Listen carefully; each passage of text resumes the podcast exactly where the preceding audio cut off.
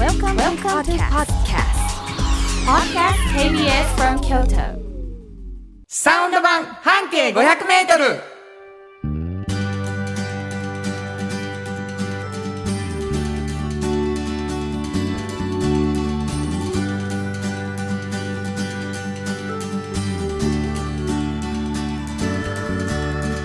こんにちはフリーマガジン半径500メートル編集長の炎上真子です。サウンドロゴクリエイターの原田博之です。12月31日になりました。大晦日。ねえ、嬉しいよね。クリスマスイブの放送ができると、ん。大晦日も放送ができるんですよね。なんですよね。なんとですね、まあうんちょっと2週間ぐらい前にはい。なるんですけれども、はい。えームーンライトクラブのパート2、はい2作目の映画が無事に終わりました、はいはい。それでもうめちゃくちゃ嬉しいことがあって、うんうんうん。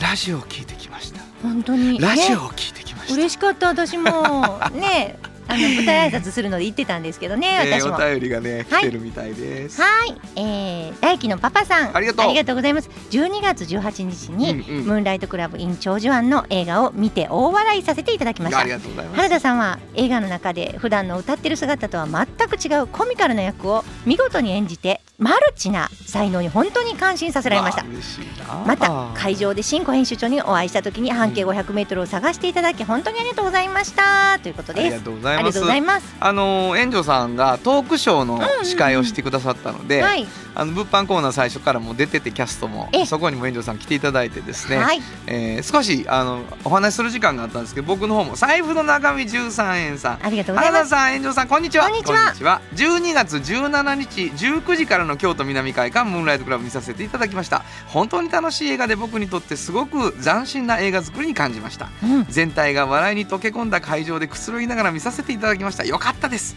そして物販コーナーで原田さん。えこの方が原田さん？僕のイメージとは全く違う原田さん。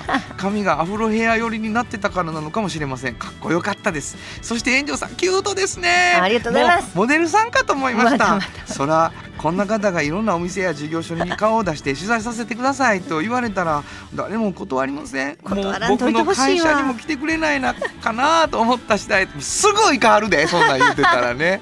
ありがとうごよろしく。ざいますはい。もう一人来てます。ありがとうございます。ハッピーロードさんありがとううございます。え楽しみにしていたトークショー新子座の司会進行は期待通りサウンド版半径 500m のスタジオがそこにあるかのような雰囲気でめっちゃ楽しかったです。ありがとうございます。ざいます。えーもう大成功の中で、ねえー映画の上映が無事に進んでほっとしてますけど、うん。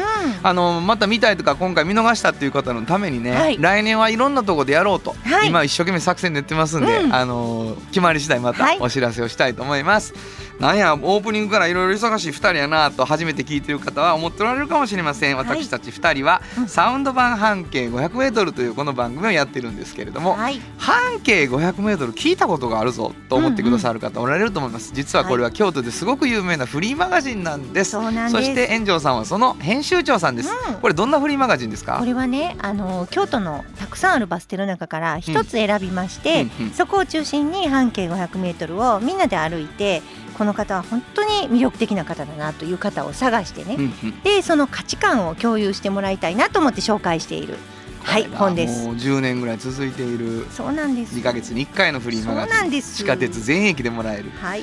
これがですね、うん。めちゃくちゃおもろいやないかと。うん。いうことで、4年ぐらい前からはい。編集長にこぼれ話してもらおうよって言って始まったのがサウンド版半径 500m です、はい。そして園長さんもう一つ「おっちゃんとおばちゃん」というフリーマガジンを出しておられます、はい。これどんなフリーマガジンですか？これはね今日もちょっと大学行って話をしてきたんですけれども、あのおっちゃんとおばちゃんという年齢にもう学生さん皆さんなるんですよねいつか、その時に本当に仕事がもう充実してて面白くてたまらないっていう大人の方いっぱいいらっしゃって、はい。そういう方からまあその秘訣を聞いているような本なんですね。人生楽しく生きていくコツが、うんその本読むと分かるいろんな生き方があって、ね、若い人にぜひ読んでほしい。本当にそう。そういうフリーマガジンもあるからこれもこれ話聞こうや、うん。ということでサウンド版半径 500m は2つのフリーマガジン、おっちゃんとおばちゃんと半径 500m のこぼれ話を編集長から聞くということが軸になっている番組です、はい。しかしですね、うん。えーそれ以外にやっぱり皆さんからのお便り冒頭もあったように、やっぱり励みになるわけです、はい。送っていただきたい。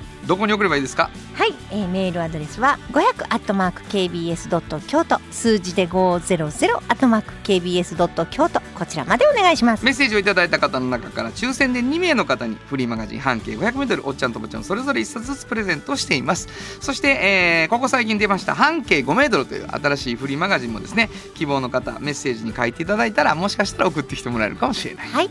ふわっとしたプレゼントになっております、えー私は誰かというとサウンドロゴクリエイター、この後聞いていただいたらですね、うん、あれ？これなんかコマーシャル全部同じ人ちゃう？なってきます。うん。これ僕がねちょっとずつ20秒の曲を作っておりまして、はい、この番組全部歌物 CM です。そうです。それがまあサウンドロゴと呼ばれているものなんですが、それを作っております。そんなわけで、え2人で一生懸命やっていきたいと思います。もう一回メールアドレス教えてください。はい、メールアドレスは500アットマーク kbs ドット京都。数字で500アットマーク kbs ドット京都。こちらまでお願いします。ということで KBS 京都ラジオからお送りしていきます。サウンド版半径 500m 今日も張り切って参りましょう。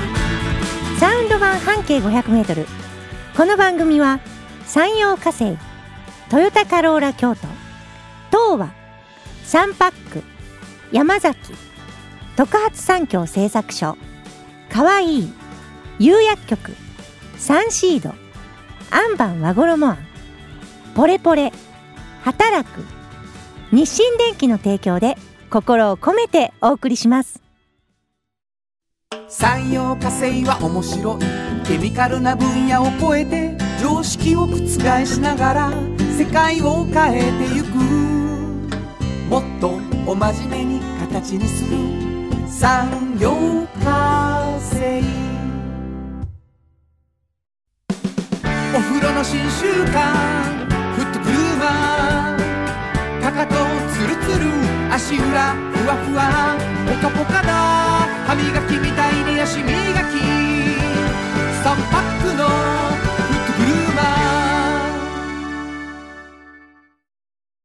王寺から集山街道1.5キロ。お食事処山崎。静かに楽しむお食事よし。京都散策小旅行もよし。京都は高尾に佇む。宿泊もできる山崎。新庫編集長の今日の半径500メートル。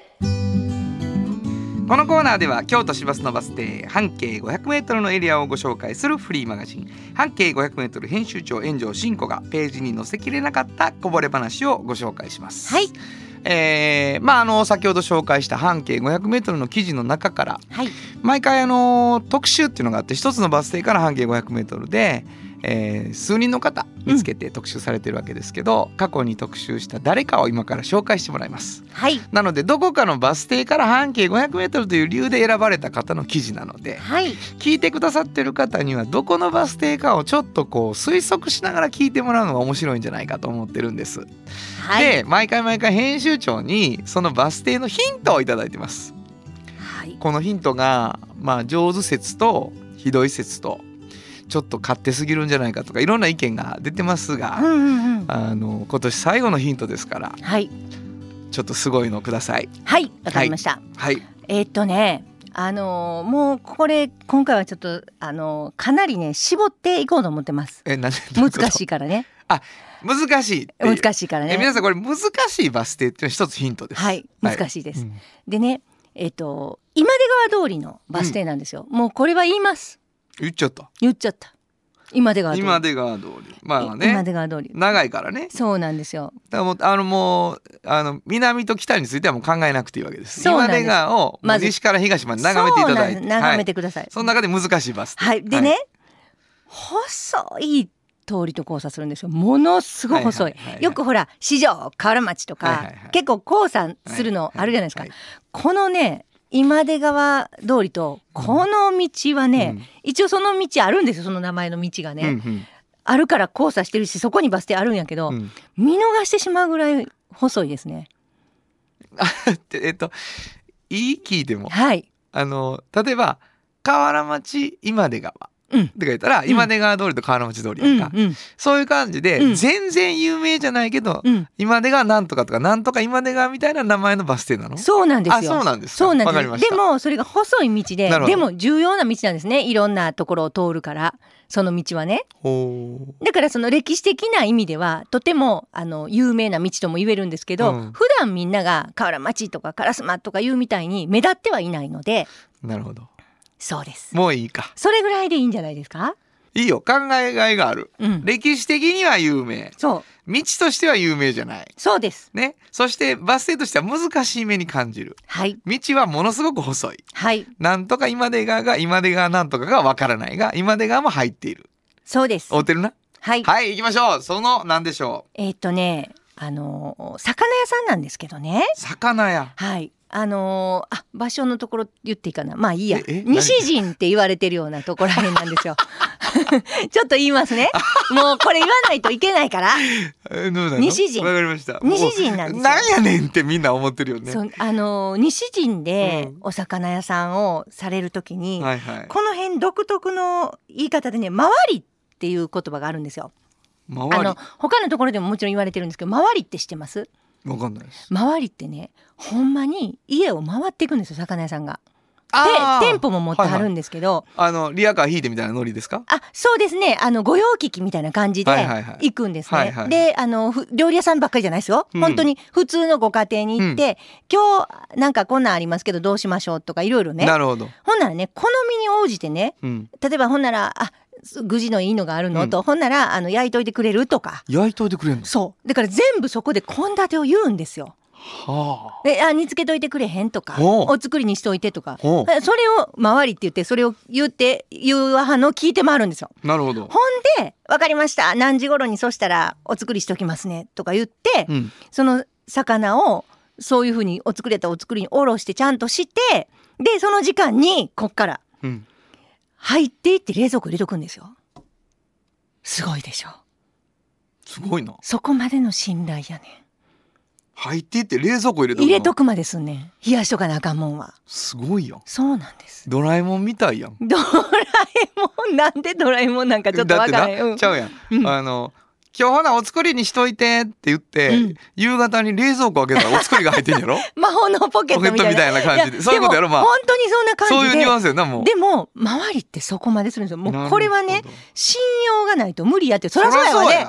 うん。もうほんまに私もそりゃそうやわって言って、うん。これはね財産ですわうちのって。ほんまにそうやなと思って、はいはいはい。だから毎日そうやって回っていくんやけどだからこの方もうネクタイバシーですよそりゃそうやろな。やってでもボタンダ白のボタンダウンなんですいつも。うん。もうご年配の方なんですけどすごく若々しくて、うん。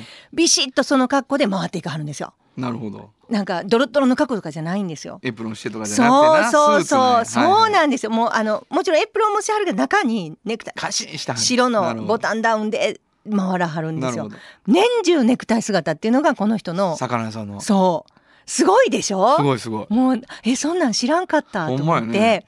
でなんか西陣界隈ではねうん、シャンとしていつも綺麗にっていうのが結構言われるんです。シャンとしていつも綺麗にしとかなっていうでね、だからもうこの方もシャンとしてるんですよ。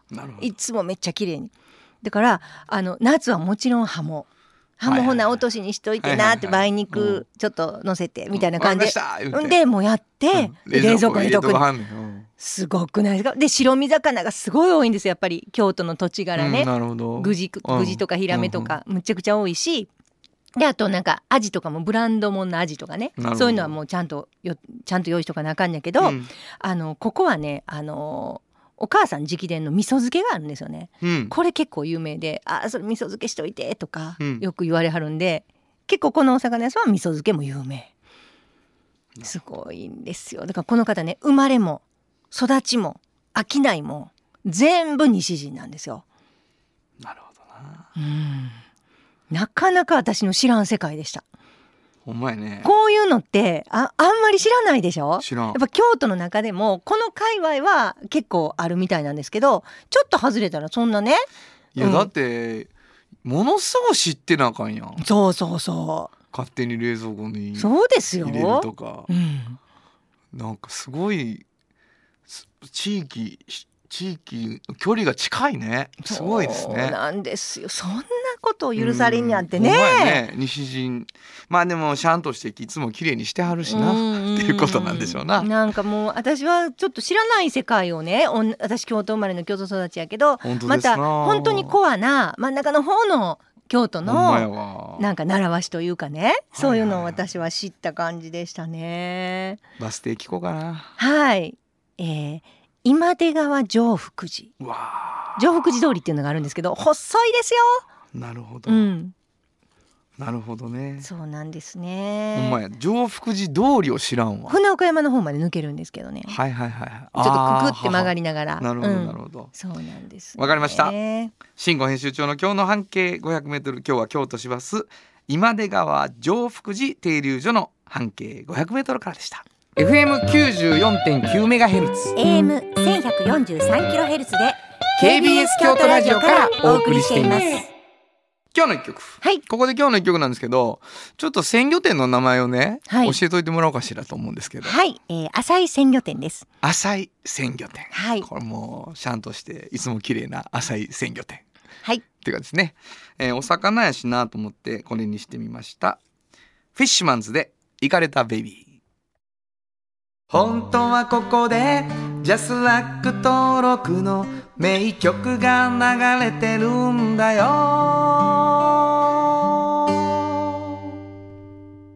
かっこいい。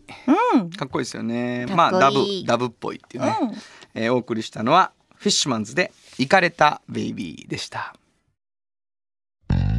じっと支えて未来を開き京都で100年超えました。大きな電気を使える電気に変えてお役立ち。お役立ち。みんなの暮らしをつなぐのだ。日清電気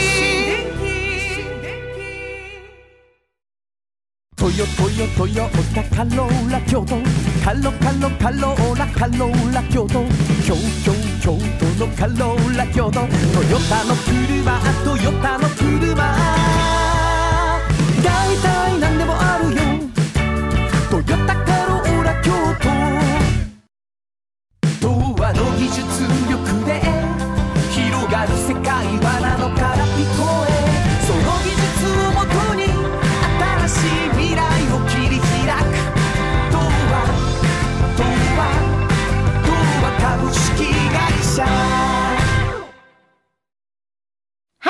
原田博之の音楽機構。このコーナーは私炎上真子が独断と偏見で原田さんの曲を皆さんにお届けするコーナーです。ありがとうございます。はい、あのですね。うん、新曲。ね。今年最後の新曲。そうなんです、ん。あのーやるわ。うん。とりあえず。はい。あのー書きました。うん。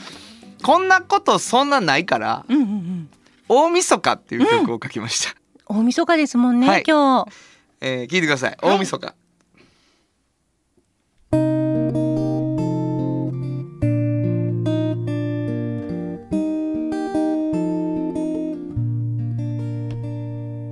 今年も一年が終わる。少し遅い寒波がやってきて。世話しない気持ち。追い立てられて最後の一日も暮れてく。一年だったって君に今伝えるよ。同じ時間を旅してる。そんな一年だった。新しい朝が来ても目覚めない夢のように。この続きを一緒に見ていたい。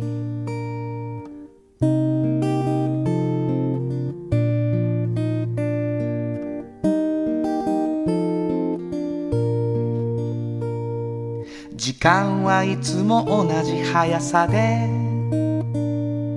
流れているなんて嘘だね。待ち遠しくて仕方なかった。約束があっという間に終わる。君とだけゆっくりと時間が過ぎればいいな。嫌なこと全部すぐに消えてしまえばいいな。新しい朝が来ても目覚めない夢のようにこの続きを一緒に見ていたい。新しい朝が来ても目覚めない夢のようにこの続きを一緒に見ていたい。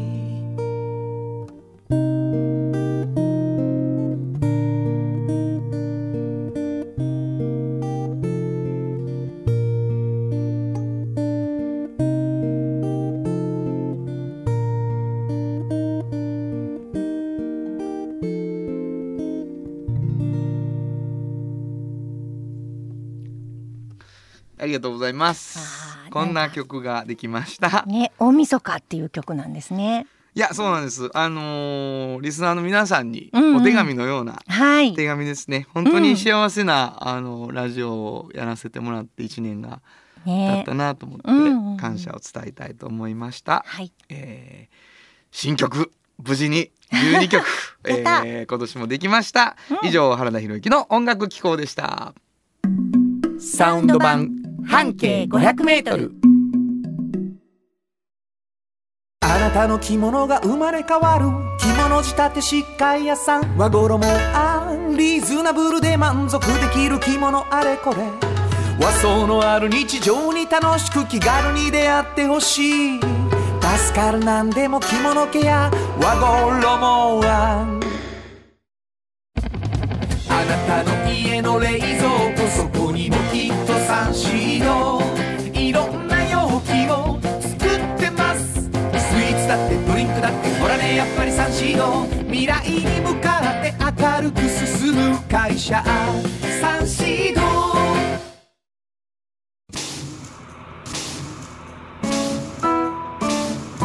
これからも薄い金属の板であなたの思いを形に。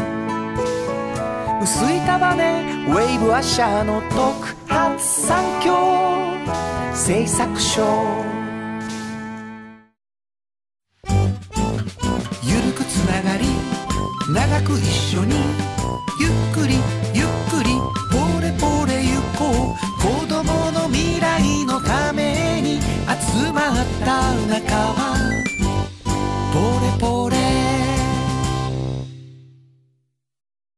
おっちゃんと。おばちゃん。このコーナーでは仕事の見え方が少し変わるフリーマガジン「おっちゃんとおばちゃん」の中から毎日仕事が楽しくてたまらないという熱い人またその予備軍の人々をご紹介します。はい。えー毎回毎回素敵な方をご紹介いただいてるんですけれどもね、うん。今日はどんな方を？今日はね、はい。映画館の館長さん。お。うん。あの京都南会館のねお尾関さんっていうあのねお世話になったから多分ご存知だと思うんですけどありがとう大関さん。あの方はねあのまだ38歳だから予備軍なんですけどすごいなと思いますね。頑張ってるよ。いやもう私ちょっとあのお話をお聞きして本当にいろいろとまた発見があったんですけどね、はいはいあの大学時代、まあ、うん映像の専攻されててね、はいはい。まあ、そういう勉強をされてたんですけどもともと京都出身でまあ小さな映画館とかたくさんたくさん行かれてて映画好きだったんですよ。でもなんか自分でそんな映画館になんか入社するとかそういうことは思われてなかったんですけどまあ映画そういうふうに映画に携わっていこうというまあ一つのきっかけはね大学時代にねあの、えっと、別府にあるあのあ大分にある大学やったんですよ立命館の。で、えっと、別府にねあの自主上映をさせてくれる映画館があってね。はいはいはい。ブルーバード劇場って言って結構有名なとこなんですけど、今は結構にぎわってるんじゃないかな。そこであの自主上映自主上映っていうのは何かっていうとあの映画を作るんではなくてあの例えばもうもう何年も前のものだから著作権切れてますとかでもすごくいいもんですとかいうのを見つけてきてこういうものとこういうものとこういうものっていうのを見つけてきて何本もで自分たちで上映するんですよ、うんそれを。っていうのをやった時にね私いろんな楽しみ方があるんやなと思ったんですけど自分がセレクトしたものをうんうん。見せたいっていうねはいはいはいはいい。ろいろあるじゃないですか。自分で映画を作りたいとかそうやな。作った作品を見せたいとかあるでしょ、セレクトしたものを見せたい。っていうよもうまあ欲求がすごい強くってそれも彼が言われたお金を取って。なるほど。うん、自分たちがこういう映画は見るべきやこれいいと思うっていう、うん。それはあの映像の美しさやったりストーリーやったり様々なんですよ。でもそこで彼が言ったのは見せる楽しみって言われたんですよ。うんなるほど。うん。そういうことをあんまり考えたことなかったんですって。自分が見るのは好きやしなんか映像の勉強もしたいけどでも見せる楽しみ。うん。選んできて。なるほどな。それがものすごい目覚めたんですって。大学時代にね。うん。もうそれこそ「風と共に去り犬」とかもやったしもうヨーロッパ映画からアメリカの映画から、ね。本の映画からうん。古いのをいろいろと自分たちでこれがいいなあれがいいなと思いながら。でそういうふうにしてるので大学時代もまず作品を見てねうん。うわこんな作品やってんのかっていうことでもう日本中の映画館うん。行かはるんですよ。えこんなんやってるとこある？あこんなんやってるとこある。だから選び方として例えばこう「はいこんなんが始まりますこの秋から」って言ってみんな映画館行ったりするじゃないですか。普通そうですよね。そうじゃなくてなんかこうこの映画館は何をやってんやろ？この映画館は何をやってんやろ？みたいな感じで探してで映画を見に行く。だからそういうところにものすごくこう仕事としての魅力を感じはったんですよね。なんかあのドキュメンタリー映画とかもね自分たちで作ってみたりもしたと。まあそれももちろんあのなんか学部もそういう学部やったしやったけど見せる楽しみっていうこう選んだものを見せる楽しみっていうのには勝てなかったっていううね。ん。うん、で結局ねもうもうすぐ私面白いなと。見せるっていうことがないと映画ってね撮って例えば誰にも見せなくてねしまっておいたらねそれは何もならないでしょ？見せないと。はい。だからなんとか人を呼んで見せるっていう仕事がねうん。ものすごい大事やって思は思ってはるんですよ。すごいな。映画をね演じる作るうん。ねいろいろあるじゃないですか。最後の最後上映するっていう仕事なんですよね。人を呼んで。うん。そしたらそれを誰かが見ることができるでしょ。そうやね。すごいねそこにその映画館という仕事、うんうん。ね映画監督とかいっぱいあるけど仕事って。でも映画館の仕事ってすごいなと私はこの人の話を聞いて思ったんですけどやね。なまあ出口出口です作品の。うん、うん、僕らは映画を作ったのでうん。その映画を作ろうって言ってた時ってうん。まだ映画館で流してもらえるかわかんないけど映画って言ってたんですよ。うん。で今この間流させてもらった2作目やけど、うん去年僕らが作った映画が映画館で流れた時にね、うん。本当に映画になったと思ったんですよ。うん。その映画を撮ってる、僕うん。映画撮ってんねん今ってうん言ってんねんけど、うん。それはもしかしたら YouTube でしか見れへんものになるかもしれんっていうさ、恐怖心というか、まだ確信が得られてなかったわけでしょ。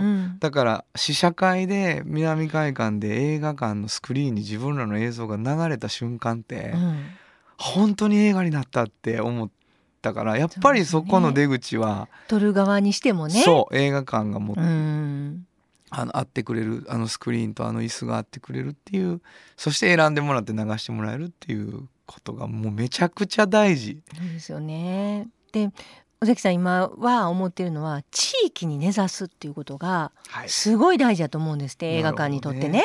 うんだからあの場所、うん。あの九条当の時のね、そう当時の近くのあの京都南会館っていう場所、うん。その場所に根ざす映画館でありたいなるほど、っていうことをおっしゃっててそこにあるんだからだってっていうね。だからどこを切っても同じ全国北海道から沖縄まで全部一緒っていう映画館ではなくって、はいはいはい。そこに根ざした自分たちが、えーセレクトする映画館でありたいっていうことをおっしゃっててすっごいなと思って職業としてでそういう見方をしたことがなかったですね。はあと思いました。ね。そうそうそうそうそう、ん。だからやっぱりあの聞いてみないと全然分かってないもんやなって思いましたね。どこに醍醐味があってね。そうそうそうそうそう、ん。何を見せる背負ってるかね。そうそうそほんまやうねん、見せる楽しさ、うん。うん、それは本当に知らなかったなと思って。わかりました、はい。素晴らしい、うん。えー本日のおっちゃんとおばちゃんご紹介したのははい、えー京都南会館の尾関成隆さんでした。サウンド版半径 500m 今日のもう一曲。はい、ここでもう一曲なんですけどね。あのーインディーズ映画っていうのでちょっと調べてうわえー、そうかとね思ったんですね。あのータランティーノ。ノ監督でね。ああ、大好き。うん、あなたが好きなタランティーノ監督も最初、僕らレザーバードックスがね話題になった記憶あるんですけど、はい。あの時インディーズ扱いでね最初うんうんうん。やってたっていうことが分かりましたね、その中の曲その挿入された曲です、えー、ジョーテックス「アイガチャ」本当はどこで Just like 登録の名曲が流れてる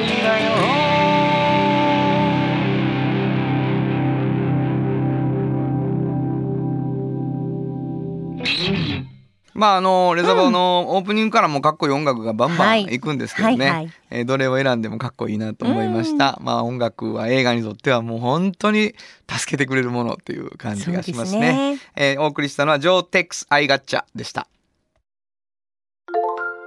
あなたに寄り添い毎日をそっと支える。夕薬局っていう薬局明日をつなぐ夕薬局。お風呂の新習慣フットグルーマー足指ピカピカ足裏爽快。マッサージ。くすぐったいのが癖になる。3パックの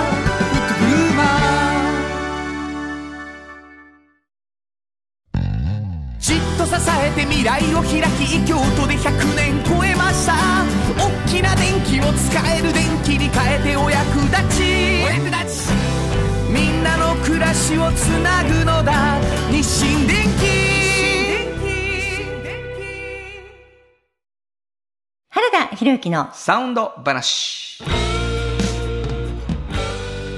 このパートはサウンドロゴクリエイターとして大活躍中の原田博之がサウンドに関するあれこれをお話しさせていただきます。ありがとうございます、はい。今日は、今日はねうん。あのー特番の時に、はい。ちょっとこう短いのがいっぱい流れたじゃないですか。あれすごく評判良くて可愛いじゃないですか。いろいろと。一言一言がずーっと続いていって、あのーそんなんもっていう。ねえあれうん。何曲をつあれやったんですか？今年は30かな？あ結構ぐらいやったのかな？圧巻ですね。あそこまでは。あと短いのがね、まあ、あのこれ聞いてくださってる方サウンドロゴクラシックっていう言い方をしてるんですけど、うんうん。アレンジをもう僕が一人でうん。やる、うん。アコギとエレキと歌とコーラスっていううん。こと以上はしないっていう縛りではい。作ってた時代うん。のやり方で、えー最小限にする。うん本当のロゴの部分だけをやもう一回撮り直してみるうんっていうのを今回応援いただいたあの本当にもうずっとハラダイスのライブから応援してくださってる方たちね、うんうんうん。で今回応援いただいた方のやつのショート集っていうのを作ったので、聞く？はいそれをぜひ。じゃあまあちょっと聞いてみてください。サウンドロゴショートのショート集です。倉敷の不動産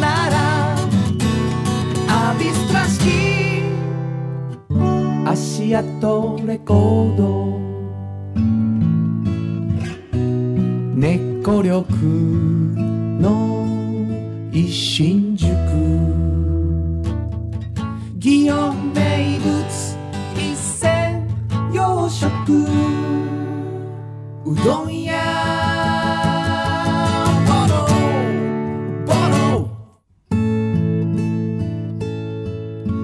人よし酒よし料理よしおべけて。河原町五条の絵を描く材料の店。が鮮度高岡鉄工所。中古車のことはガレージ店川崎マシンダストリー。KMI 居酒屋かなりうどんとそば北山ゴンベイ。ホリデー藤戸がキャナル。クソレストランが聞けるのは YouTube です。桜橋ハンコか。京平エリハの旅するランウェイ北山のタイ料理じゃんのい。建築のことなら椿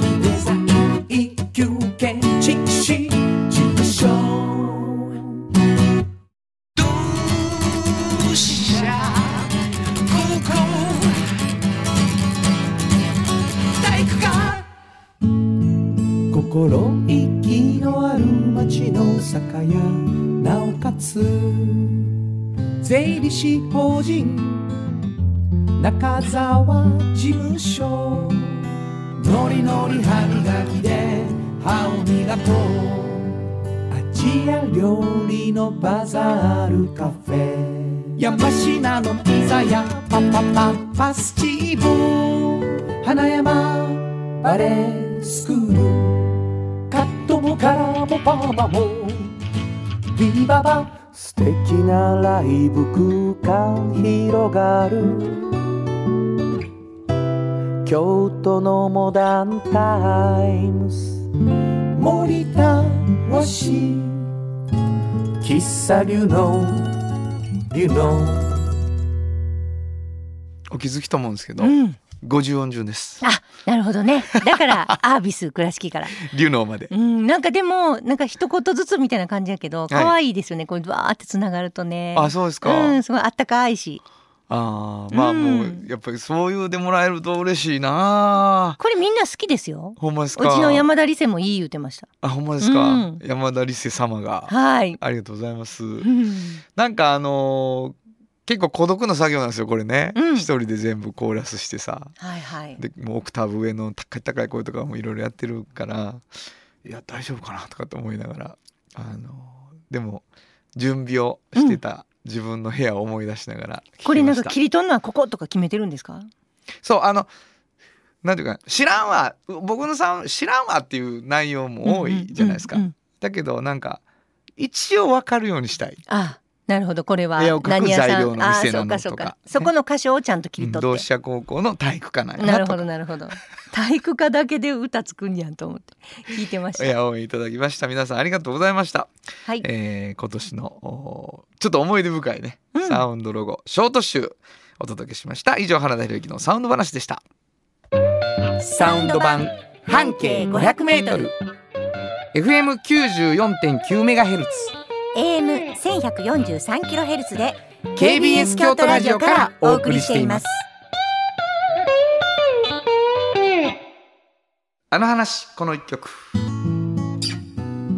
このコーナーは僕たちそれぞれがこれまでの人生で印象に残っているちょっといい話をご紹介するとともにその話にぴったりの一曲をお届けするコーナーです。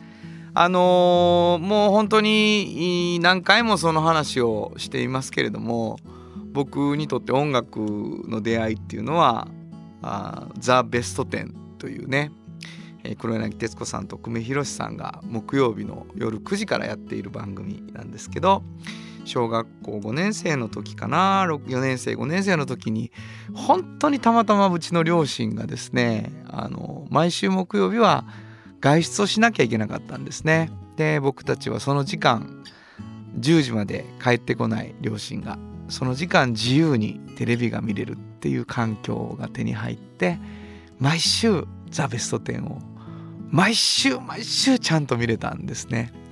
でこれがなかったら僕はミュージシャンにならなかったと思います。でもうそれはもう本当にあの日本のその時のヒットソング10曲を必死で聴いてたんですけど、えー中学生になって、えー洋楽ポップスベスト10ラジオで、チェックするようになりました。で日本のヒットソングではなくて海外のヒットソングを聴くようになるっていうのが中学校から始まります。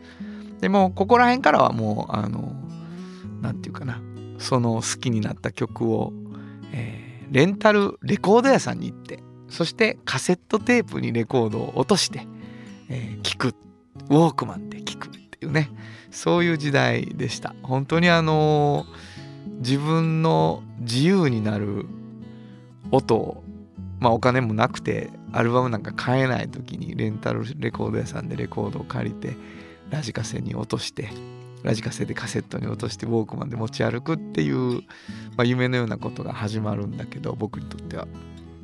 その頃ですね、えー、今ヒットしてる曲っていうのをあの、まあ、ポップスベスト10で覚えてでレンタル CD 屋に行くとその名前のところに何枚か LP が置いてあるわけですよね。それで今欲しい曲今日見つけてきたあの曲を借りるっていうのとそれが良かったらその前のアルバムに遡るっていうことが出てくるわけです。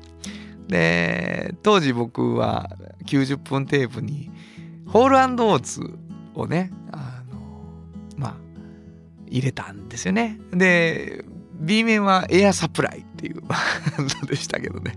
もう知ってる人が聞いたらものすごいなっていうあの80年代の2グループですけどね。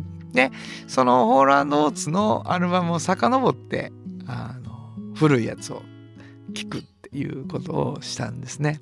でホワイトソウルって言われるそのソウルミュージックみたいなことを白人なんだけどやっているっていう2人組の、まあ、コーラスワークがすごくいいいい人たちなんだけどあのその人たちの曲がなぜかすごく好きであのまあ本当に原体験というか洋楽を好きになった最初の頃の人たちなので何がいいとかっていうよりはもう洋楽であることだけでもピーってなってるとこがあるしね、えー、まあその中でこういろんなあのなんていうのかな。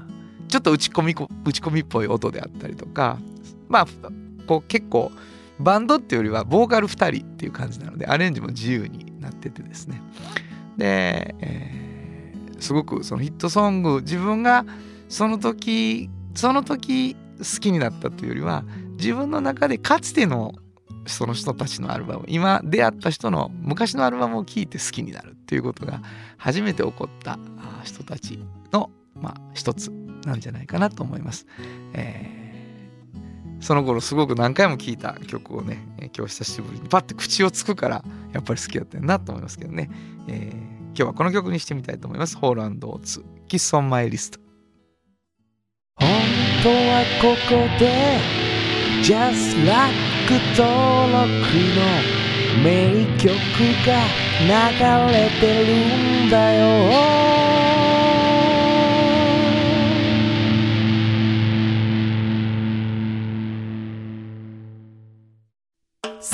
火星は面白い。ケミカルな分野を超えて常識を覆しながら世界を変えてゆく。もっとお真面目に形にする。産業化成。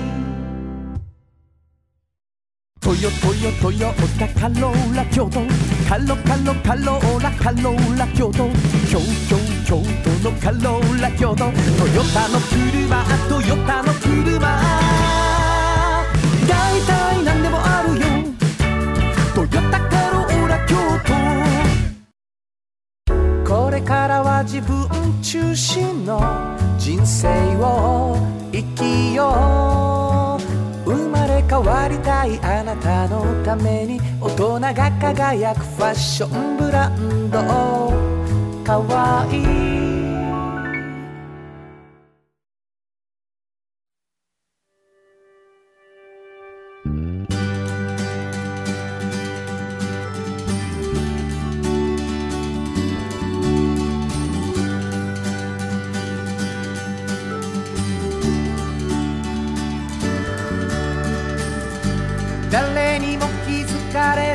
そこにある。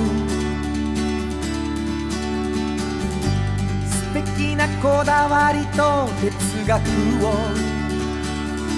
見つけて感じて言葉に変えてみんなに届けてみようかな。一人の職人が歩み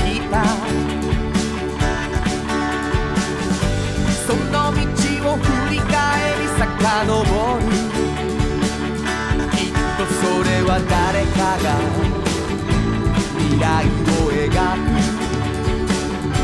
道しるべにだって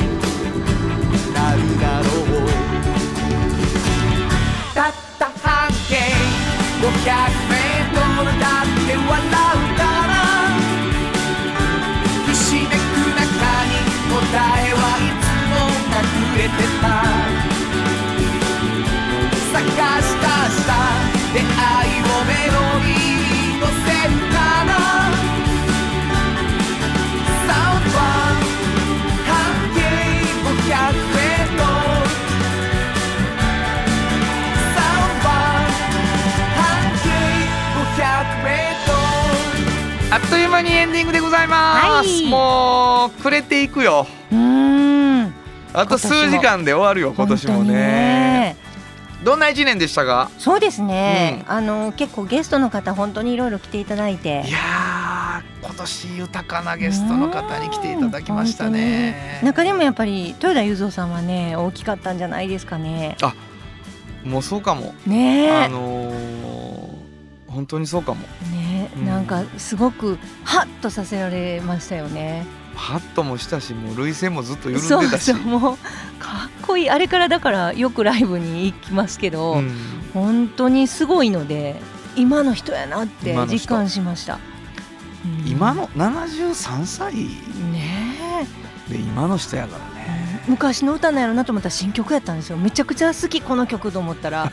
知らんかったこんないい曲あるなんてと思ったら新曲やって。えー、すごいこの曲すごいと思って、やっぱりこう年輪というかまあ、うん。この番組がずっと言ってることやけど、うん。やっぱり時間を生きるっていうことの中ではい、得るものって本当にあるんでしょうね、だからやっぱ若い子たちが若さには若さにしかない凄さがあるんだけど、うんうんこう年齢を重ねたことによるうん。ねおっちゃんでもおばちゃんでもうん。もうおじいちゃんの入り口の人でも、うん、でそうでないとちょっとあのテクニックがね、あはいはい。のギターのテクニックが歌詞の重たさがとか、うん。いろいろできないこと若くてはできないことっていうのを、うん。やっぱ成し得ることができる年齢じゃないですか、はいはい、それを思い知らされますよね、思い知らされる、うん、だから仕方がないんですよ。だって年いかないと気づかないねもん。そこそこまで行くまでその積み上げないと。そして、えっと、スキルもアップしないじゃないですか。そうやな。すごいなと思って。若くても限界があるから。あと何年もやってたら身につくものってあるんですよ。だからそういうのって大事やなと思って。いやーやっぱりそれはあるよね。なんか、あのいつも新人でいれんやなって思うよそういう意味でですよね。毎日ギターうまなるって言ってはったもん。いまだにな、うん。びっくりした言うて、まあでもね僕もすごくそういう意味では今年ね、うん。大きい1年だったんですよ。あのミュージシャンとしては。うん。あの誰にも言ってもらってないですけど、はい。あのギタープレイが自分の中で変わった1年だったですね、結構言ってはりますよみんな。あそうですうん。か、そうなんだ嬉しいわタッチが変わった言ってはりますよ、ま。うん。タッチがね、うん。変わったんです。いすごい。やいやすごですね。だけどもうさあもう内訳を言うとね、うん。前より優しく弾いてるだけなんです。だけどもう優しく弾くのに30年かかった。笑けるわ俺ほんまに。あれ？これ優しく弾くってことか？うん。みたいなね。いやでも私も最近本当になんかリライトしてたり自分で書いたりするんですけど、思ってる表現が前より早くできるようになった。そんなんあるんだな。そうそうそうこれははぁと思ってもっと時間かかってたはずみたいな感じ、そうやねんな、うん。あのなんていうかな若い時って、うん。行き止まりがこれ先行っても行き止まりやっていうのうが、ん。ちょっと進んでみな分からへんのよ、はいはいはい。だけどあこれこっち側行ってもないなっていうのが分かるから、うん。やっぱり一直線にゴールまで行ってるとこあるよね、うん。年とまあ、作曲とか僕そうなんだけど。なんか嬉しいんですよ。だからスキルアップしたことが。そうやな、うん。めっちゃくちゃ嬉しい、えーはい。年末うん。年末も褒め合う二人。最悪ですわ。来年もっとスキルアップできるかな。ほんまやね、うん。あのーまあ聞いてる皆さんも一緒にですね、うん。えー来年も、えー今年以上の自分というね、はい。ことに向かっていければいいなと思います、えー番組では皆さんからのお便りをお待ちしております、はい。どこに送ればいいですか？はい。メールアドレスは500アットマーク KBS ドット京都。数字で500アットマーク KBS ドット京都。こちらまでお願いします。はい、えーメッセージをいただいた方の中から抽選で2名の方にフリーマガジン半径 500m おっちゃんとおばちゃんそれぞれ1冊ずつ。そして希望される方には半径 5m も、はい。えープレゼントをしています、えー住所とうん。お名前、忘れずに書き添えてください、はい。そしてですねあのプレゼント希望じゃなくてもうん。メッセージどんどん送ってほしいし、はい。あの私たちの放送を聞いて気づいたこととかあの原田さんうん。のこういうとこあかんと思うでとか、うん。じゃんじゃんください。なんでやなんでや、うん。そこなんでそんな力入れたんや？いやいやそんなこと炎上さん炎上さんみたいなねそういうのもどんどん送ってほしい。もうディレクターが大きくうなずいております、えそれも送ってもらえっていう感じですね。お互いに反省しながらはい。ただただ褒めるばっかりではなくてですね、はいはい。えー成長していきたいと思います。もう一度メールアドレス教えてください、はい、メールアドレスは500アットマーク KBS ドット京都。数字で500アットマーク KBS ドット京都こちらまでお願いします。ということで午後5時からお送りしてきましたサウンド版半径 500m お相手はフリーマガジン半径 500m 編集長の炎上真子と。サウンドロゴクリエイターの原田博之でした。それではままたた来年来年良いお年を。サウンド版半径 500m この番組は山陽火星トヨタカローラ京都東和サンパック山崎特発産業製作所かわいい釉薬局サンシードアンバン和衣アポレポレ働く日清電機の提供で心を込めてお送りしました。